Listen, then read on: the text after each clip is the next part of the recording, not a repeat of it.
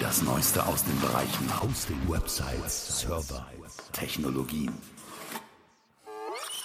Der Podcast von GoNeo. Hallo, Markus Keckmeister ist mein Name. Das hier ist die neue Episode im GoNeo Webhosting und Webmacher Podcast. Falls du uns nicht kennst, GoNeo Internet GmbH. Wir sind ein Webhoster in Deutschland.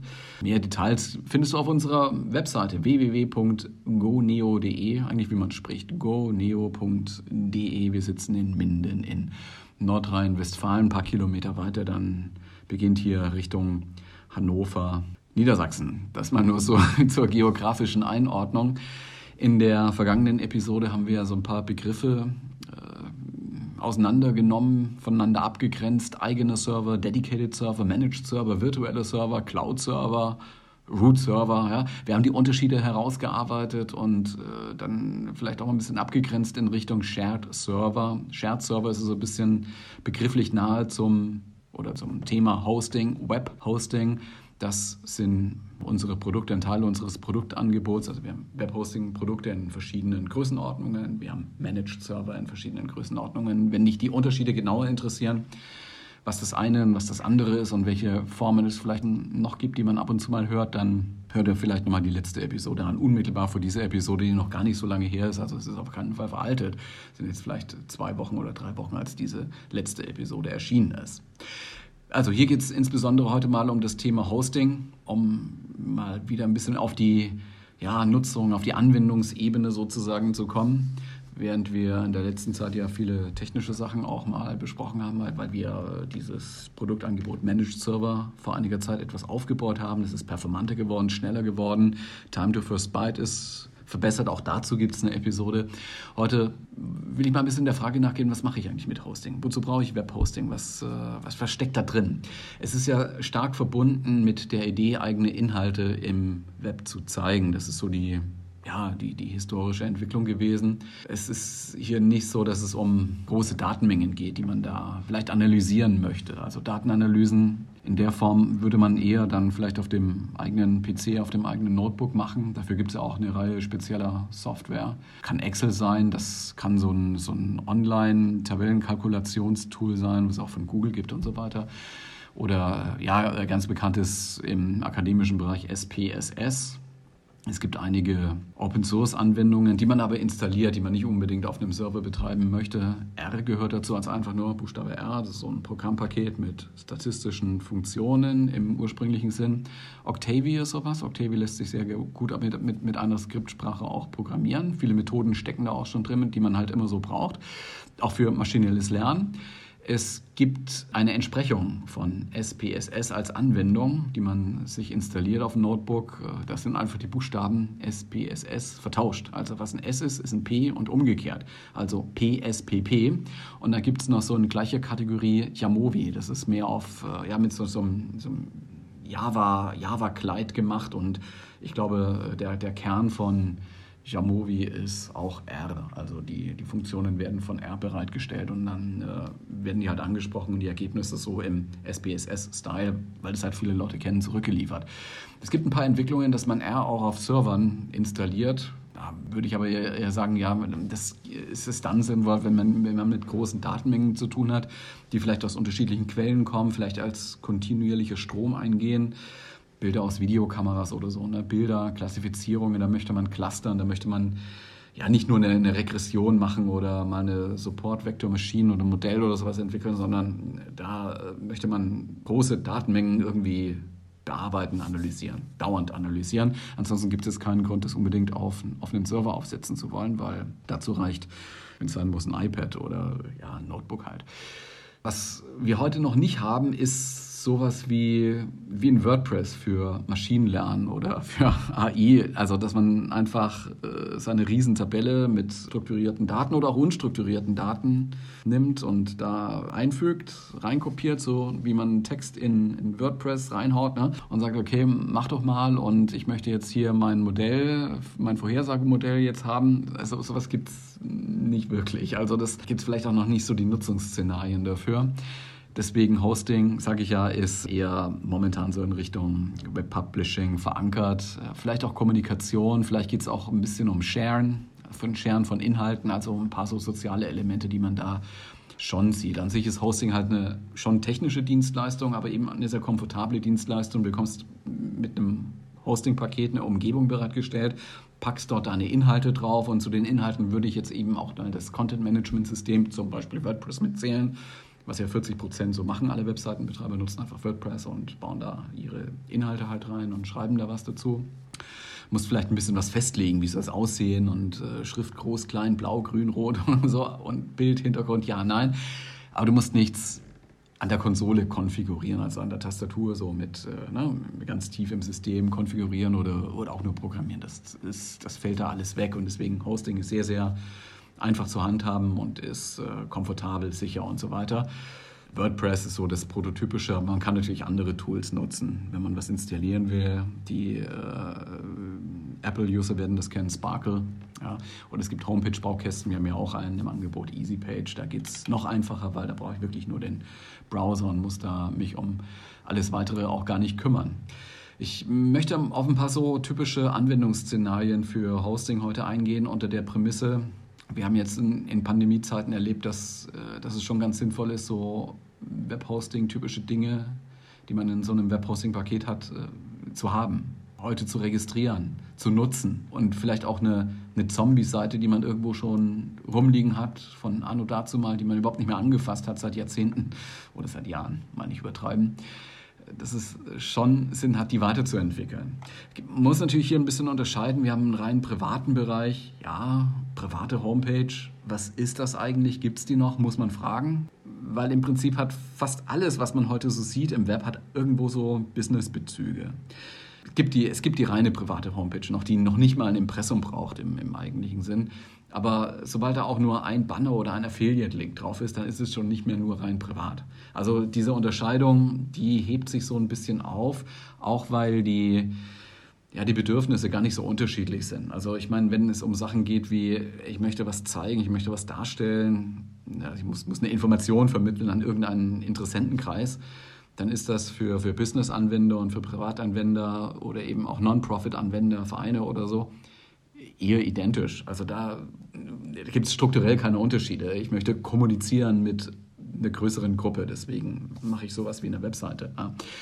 Es ist halt so, dass man im, im Business-Bereich sowieso, aber auch im, im Home-Bereich sieht man so den ersten Anlauf immer heute mit, mit WordPress. Ich habe es vorhin schon erwähnt, so 40 Prozent und äh, Tendenz steigend ähm, sind die Marktanteile für WordPress und dann kommt lange nichts, dann kommt Joomla, das ist ein ähnliches System, auch auf Open-Source-Basis und dann wird schon sehr, sehr kleinteilig mit äh, Drupal und Typo 3, die alle ihre speziellen Ausformungen und Ausrichtungen haben. Ähm, und WordPress ist halt so dieser, dieses, dieses Shining Star aus der Open-Source-Welt mit vielen, vielen Möglichkeiten. Gibt auch Apps für iOS, für Android, also für die mobilen Plattformen im Prinzip WordPress eine Blog-Anwendung für Blogger gedacht, die Gedanken, die Situationen beschreiben wollen online, die Neuigkeiten vermitteln wollen. Und das macht man eben so schnell mal mit WordPress. Das ist recht einfach gewesen. WordPress hat sich natürlich weiterentwickelt und ist zu einem vollwertigen Content-Management-System geworden mittlerweile. Ich glaube, das kann man auch schon so sagen. Aktuell, wenn ich jetzt so diese ganzen Webseiten angucke, was machen die Leute heute? Warum fassen sie sie an? Was tun sie damit? Dann sind es irgendwelche ja, kleinen Geschäftsbetriebe, äh, kleine Betriebe, vielleicht auch Vereine, die momentan mitteilen wollen, wann können wir denn wieder trainieren jetzt zu Corona-Zeiten? Können wir überhaupt wieder trainieren?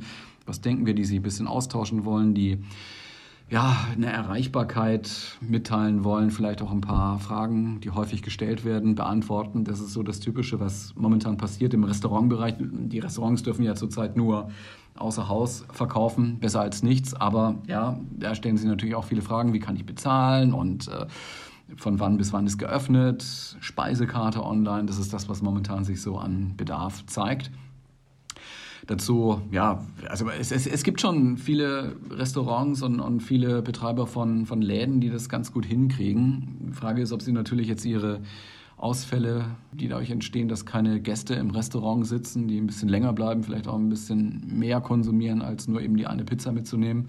Ob das wirklich so Ausfälle kompensiert. Zumindest ist es ein Element, das man nutzen kann. Zusammen dann mit Social Media, indem man dann seine Inhalte da ein bisschen cross-verlinkt und äh, auf der einen Plattform so ein bisschen anreißt, ne? Social Media, Facebook oder, oder Instagram so ein bisschen so schlagzeilenmäßig postet und dann auf, den, auf die eigene Webseite verweist, wo dann mehr Neuigkeiten stehen und ausführliche Fragen beantwortet werden. Ansonsten ist es halt schon ein wichtiger, äh, wichtiger Part, eine Kundenkommunikation aufrechtzuerhalten, auch zu Corona-Zeiten. Kann man machen über die Webseite. Gibt natürlich auch die Möglichkeit, wenn man sie hat, die Leute per E-Mail-Adressen zu informieren und äh, in der Loop zu halten. Das heißt, ich hätte halt die E-Mail-Adressen vorher sammeln müssen. Das ist ja ein bisschen erschwert worden durch die DSGVO. Das ist auch vorher schon nicht so einfach gewesen. Man musste immer so, so eine Double Opt-in-Prozedur haben. Das heißt, man musste schon nochmal nachfragen, möchtest du denn wirklich den Newsletter haben, ja oder nein? Man muss Widersprüche und Abmeldungen ermöglichen können. Also da hängt rechtliches einiges dran. Deswegen haben auch viele gesagt, okay, das lasse ich lieber, lasse ich lieber die Finger davon und schickt mir irgendein Anwalt irgendeine Abmahnung. Und dann wird es ja meistens teuer, das möchte man dann halt nicht haben.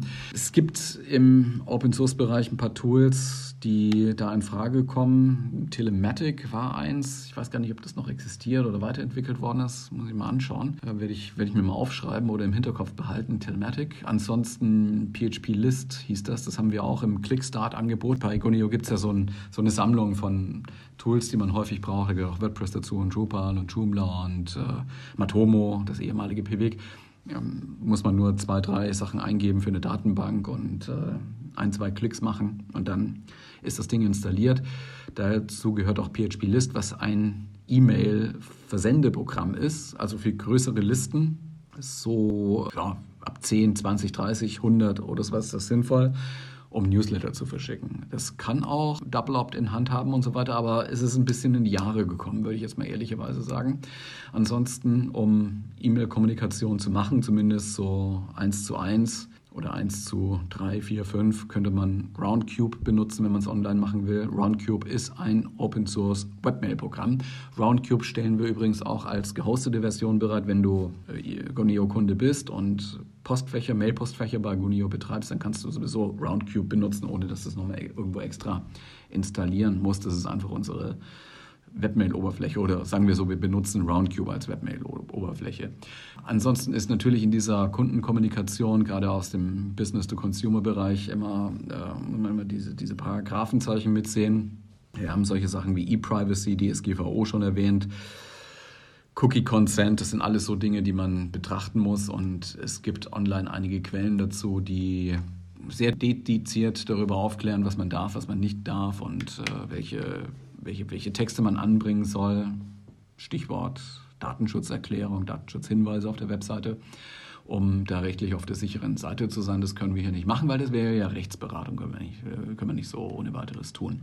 Ansonsten, was, was, was bietet diese Webhosting-Paketgeschichte eigentlich noch so an, an Möglichkeiten, die man verwenden kann? Wozu brauche ich Webhosting heute im Jahre 2020? Ja, oder 21 und 22 und 23. Also das ist schon eine Produktkategorie, die hat ihre Berechtigung, trotz aller Cloud-Geschichten und so weiter. Für viele Dinge ist einfach dieses Cloud-Thema völlig überdimensioniert.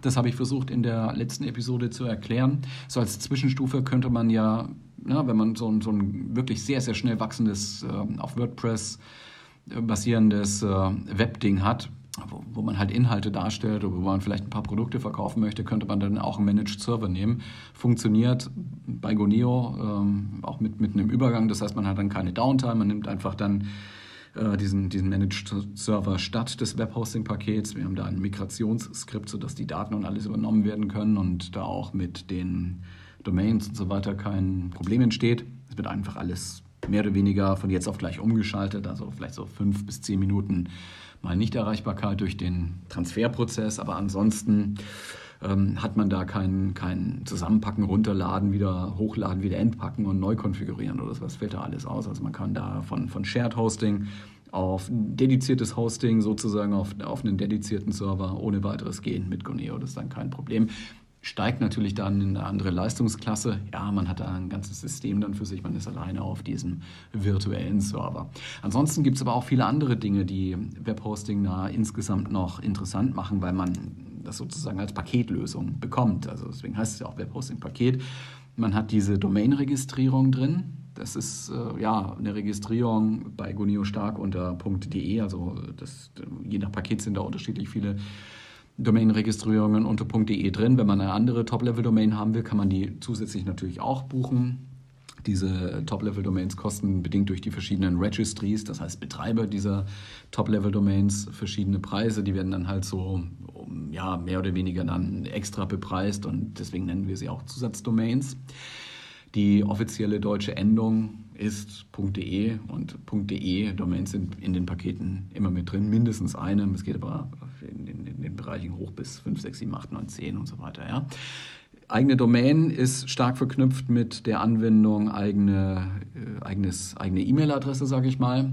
Das heißt, hier steckt ja irgendwie eine Art von Identität in, im Domainnamen mit drin. Das ist eben kein Freemail-Ding, wo nur der, der private Teil, also links von diesem Ad-Zeichen, irgendwas, ad.de, ähm, individualisierbar ist, sondern der komplette die komplette E-Mail-Adresse sozusagen spiegelt die Identität wieder und da kann man jetzt unter seinem eigenen Domainnamen verschiedene Adressen anlegen. Im Prinzip beliebig viele oder nach beliebiger Benennung. Es müssen halt diese alphanumerischen Zeichen sein, kleine Buchstaben A bis Z und 0 bis 9. Also ähm, diese, diese Standard-ASCII-Zeichen bitte nur benutzen. So schafft man es, die eigene Identität in seine E-Mail-Adresse unterzubringen. Also ich, ich finde es immer ein bisschen schmerzlich oder mir tut es immer so ein bisschen weh, wenn, wenn man irgendwelche Lieferwagen oder so da draußen sieht, die, die, die da durch die Gegend fahren oder Personal Trainer oder sowas, die mit einer Freemail-Adresse oder so kommunizieren wollen. Also ich weiß nicht. Also es ist ja nun auch wirklich nicht teuer. Also auch wenn man jetzt mal diesen ganzen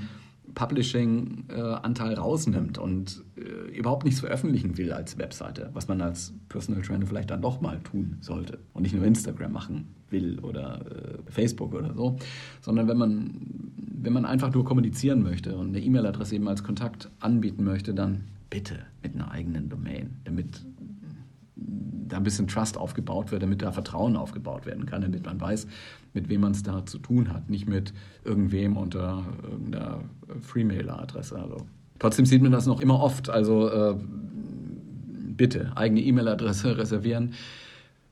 Und dazu braucht man halt eine eigene Domain. Das ist in diesen Webhosting-Paketen mit drin, wer jetzt Webhosting gar nicht machen will. Es gibt auch reine E-Mail-Pakete und es gibt auch reine Domain Produkte bei Goneo. Das heißt, äh, man hat halt irgendwo sein Freemail-Postfach und wenn man überhaupt nichts ausgeben will und nur wirklich ein paar Cent pro Monat, dann registriere wenigstens eine eigene DE-Domain und leite eingehende E-Mail an existierendes E-Mail-Postfach bei einem Freemail-Anbieter meinetwegen dann auch weiter. Das kann man dann auch so einstellen in seinem E-Mail-Programm, dass, dass sozusagen nur die, die personalisierte Adresse nach außen hin sichtbar wird, zumindest zum großen Teil. Also es geht schon, aber die professionellere Lösung wäre natürlich ein kleines Webhosting-Paket oder ein mittelgroßes Webhosting-Paket, zumindest so eine Visitenkartenseite da drauf packen oder irgendwas mit WordPress bereitstellen an Inhalten. Ist mal ein bisschen Aufwand, dauert mal eine Stunde und dann hat man da aber auch schon eine Präsenz im Web und professionelle Kommunikationstools dazu. An sich E-Mail macht Sinn, jeder sollte eine E-Mail-Adresse haben, auch unter einer eigenen Domain. Gerade wenn man so in diesen professionellen und Businessbereich reingeht, wird es nicht ohne gehen. Nicht Freemail benutzen, das muss werbefrei sein, da sollte niemand irgendwelche Werbebotschaften in die Mail reinschreiben müssen und können und sollen. Und äh, auch die, die Oberfläche, die Webmail-Oberfläche sollte frei von Werbe, Werbung sein. Natürlich wird man Spam bekommen, aber dafür gibt es ja auch diese Spam-Filter, die bei Gunia auch schon mit dabei sind. Ja, ansonsten Kommunikation. Man muss hier vielleicht ein bisschen unterscheiden. E-Mail ist so eins zu eins oder eins zu einige, sage ich mal. Es gibt natürlich auch die eins zu viele Kommunikation. Das wäre dann eher so in Richtung Newsletter schreiben. Habe ich vorhin gerade drüber erzählt. Es gibt aber vielleicht auch diese viele kommunizieren mit vielen Situationen. Da ist man im Bereich Social Media. Ist, wir sind kein Feind von Social Media, nur Social Media hat eine eigene Agenda. Diese Betreiber haben ihre eigenen Absichten. Die machen das nicht zum Wohle der Menschheit in erster Linie, sondern die machen das als kommerzielles Unternehmen. Äh, die ganzen Anbieter, egal wie sie jetzt heißen, die bekannt sind, die verfolgen damit Business-Ziele. Das ist nicht deine eigene Sphäre. Eine eigene Sphäre hast du, wenn du einen eigenen Blog betreibst mit, mit WordPress auf einem eigenen Webhosting-Account. Oder auch wenn du nur irgendwas auf deine Webseite schreibst. Das hast du unter Kontrolle, das gehört dir, das nimmt dir niemand weg, dafür bist du verantwortlich. Bei den Social Media Auftritten ist es halt so, natürlich gibt es sowas wie Facebook Pages und du kannst in LinkedIn und in ähm, äh, in, in, in, wie heißt es, Xing, kannst du auch noch mehr Sichtbarkeit für dich schaffen oder so eigene Bereiche befüllen mit deinen Inhalten. Ob die da Bestand haben oder was da erlaubt ist oder nicht erlaubt ist, ist nicht nur die Frage, die an dich gerichtet ist, sondern das ist eben auch das, was der Verantwortung der Plattform unterliegt. Das heißt, die Plattform bestimmt, wie es angezeigt wird, wie es aussehen soll, wie groß das Bild sein darf, wie, äh, wie, wie die, die Hochladegrößenordnung sein darf, also bis zu welcher Megabyte-Begrenzung du Material hochladen darfst oder wie viele Files oder sowas du bereitstellen darfst und so weiter. Das fällt alles weg bei Webhosting. Da mietest du deinen Platz, der gehört dir für die Zeit der Miete und die Domain gehört auch dir. Die Domain kannst du auch lebenslang behalten, weil wenn du ein Domain-Registrierender bist, hast du auch einen Vertrag mit der Registry, mit der DENIC, die die .de-Domains ausgibt zum Beispiel. Also da ist man schon viel, viel stärker zuständig dafür als in einer Präsenz oder mit einer Präsenz in einem Social-Media-Umfeld, wie zum Beispiel Facebook. Und wir haben es ja gesehen, also Facebook wird halt heute genutzt von einer ja, Altersgruppe, die sich ein bisschen einengt, äh, vornehmlich. Also sind halt jetzt auch nicht mehr die Jüngsten da, sind die Älteren, die Boomer, sagt man. Vielleicht auch schon. Dann leben halt auch diese Social Media Geschichten viel von Beschimpfungen, von Memes. Äh, geht immer heiß her um, um Themen wie, sind die Corona-Begrenzungen jetzt gut oder nicht gut und ähm, sollen wir Masken aufsetzen und nicht aufsetzen. Das sind, das sind so diese aktuellen Bedingungen, die die Aktivität auf Facebook zum Beispiel treiben. Oder Twitter ist ja fast ähnlich. Ne? Das ist halt das, was gerade in aller Munde ist, wird da halt heftig diskutiert. Ein paar Seitenaspekte, aber das, das sind eben so Themen, die, die kannst du nicht besetzen. Die, da musst du mitschwimmen. Da musst du was zu diesem Thema beisteuern, was irgendwie vielleicht so ein bisschen reinpasst und dann kannst du halt auf ein bisschen Aufmerksamkeit hoffen. Oder du kaufst dir über Ads da entsprechende Aufmerksamkeit. Das geht natürlich auch. Instagram genau das Gleiche. Da brauchst du Bilder, da brauchst du schöne Bilder, da brauchst du Bilder von Menschen, die vielleicht auch Haut zeigen müssen, um da abonniert zu werden. Oder Twitter, ja, pointierte Aussagen, ziemlich scharf, kantig formuliert, dagegenhalten, Widerrede erwarten, muss sich damit beschäftigen. Das wollte ich so zu diesem Kommunikationsteil sagen. Also diese, diese viele kommunizieren mit vielen Kommunikationsarten. Ansonsten kann man so, ja, so, so Kommunikationen ja auch über, über Webhosting machen, wenn es um den Bereich Sharing geht. Also man hat irgendwo eine Gruppe, mit der man kommuniziert. Das kann jetzt eine eigene Arbeitsgruppe sein, das kann ein Verein sein, das kann eine Organisation anderer Art sein, eine Firma oder eine ganz lose Gruppe, die halt auf irgendeine Art und Weise was miteinander zu tun hat. Manchmal ist man ja ganz erstaunt, dass es dafür Konstellationen gibt. Und da möchte man Bilder austauschen, da möchte man Videos oder Texte oder äh, Erinnerungen austauschen oder auch To-Do-Listen austauschen. Das kann man machen. Fasse ich jetzt alles mal so zusammen zu Sharing. Und es gibt eine schöne Anwendung dafür. Es gibt ein, eine Art WordPress für Sharing und das ist Nextcloud.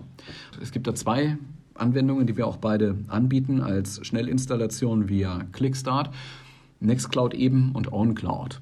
Klingt sehr ähnlich, die sind auch sehr ähnlich, funktionieren auch sehr ähnlich und zeigen sich auch am Bildschirm immer noch sehr ähnlich. Das war auch am Anfang eine Truppe, die sich dann so aufgespaltet hat, weil sie unterschiedliche Wege gehen wollte in ihren Ausrichtungen. Der Approach ist schon ein bisschen auseinandergegangen, aber die technologische Basis ist noch ziemlich gleich, basiert auf PHP auch. Es ist auch gut, eine Datenbank da hinterzulegen und nicht nur SQLite zu benutzen, um äh, Dinge abzuspeichern. Also die Dateien werden halt da hinterlegt sozusagen. Man, man hat, wie Dropbox kann man sich das vorstellen. Ne? Man schiebt halt über einen Browser da Dateien hoch. Man kann es auch mobil machen, gibt mobile Anwendungen dafür. Das ist so die, ja, die Herangehensweise. Beides Open Source, gibt viele Erweiterungen dafür. Für Nextcloud gibt es eine schöne Erweiterung, ich sage das immer mit dazu, es gibt diese Talk-Erweiterung. Diese Talk-Erweiterung versetzt dich in die Lage, mit den Leuten, mit denen du zu tun hast, per Videochat auch zu kommunizieren. Also du hast ein eigenes Videobild und so also wie Jitsi oder wie, wie Teams oder kann man noch nehmen, Zoom. So, so sieht es ein bisschen aus, so ist ein bisschen auch der Approach da. Talk-Erweiterungen in Nextcloud. Ansonsten hat Nextcloud viele, viele Erweiterungen und auch OwnCloud hat viele, viele Erweiterungen. Zum Beispiel kann man auch andere Speicherbereiche mit anklemmen und so weiter. Ja. Was noch ein weiterer Aspekt wäre, eben Storage Storage, Archivierung. Das heißt, ähm, du kriegst von uns in diesen Webhosting-Paketen Space, Webspace, das geht bis in den dreistelligen Gigabyte-Bereich. Da kann man schon einiges unterbringen. Es lohnt sich natürlich, insbesondere so Dinge zur Verfügung zu stellen, auf die halt viele zugreifen müssen. Das wäre wieder so ein bisschen Sharing.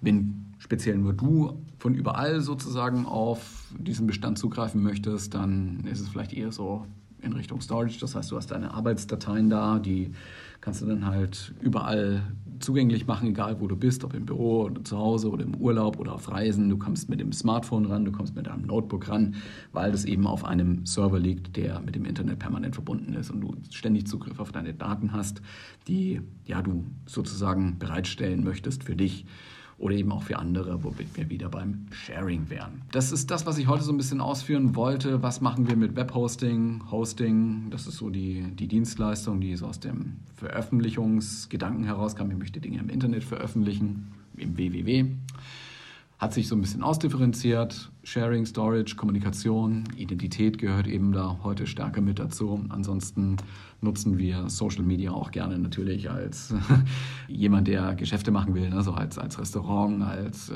Gewerbetreibender, als Small Office, Home Office Betreiber um unsere Inhalte da zu promoten, aber die eigenen Inhalte bringen wir auf die eigene Webseite vielleicht mit WordPress oder mit einem ähnlichen Tool. Das soll es für heute gewesen sein. Wenn du jemanden kennst, der die, die Inhalte hier vielleicht auch gerne mal hören können wollte, wo du sagst, das ist interessant, passt und äh, darüber sollte derjenige, diejenige sich auch mal Gedanken machen und äh, mal mit uns darüber reden, dann schick einfach den Link zu diesem Podcast hier weiter. Du hörst diesen Podcast bei Apple, in Apple Podcasts, bei Spotify und natürlich auch im Web, weil wir produzieren auch so eine RSS Atom XML-Datei, damit du den Podcatcher deiner Wahl benutzen kannst. Wir hören uns dann in wenigen Wochen wieder. Vergiss uns auch nicht zu bewerten, irgendwo im Podcatcher deiner Wahl. Und ansonsten eine schöne Zeit, schön gesund bleiben, sagt man ja heute. Und ein schönes Wochenende mit allem, was dazugehört. Bis dann. Tschüss.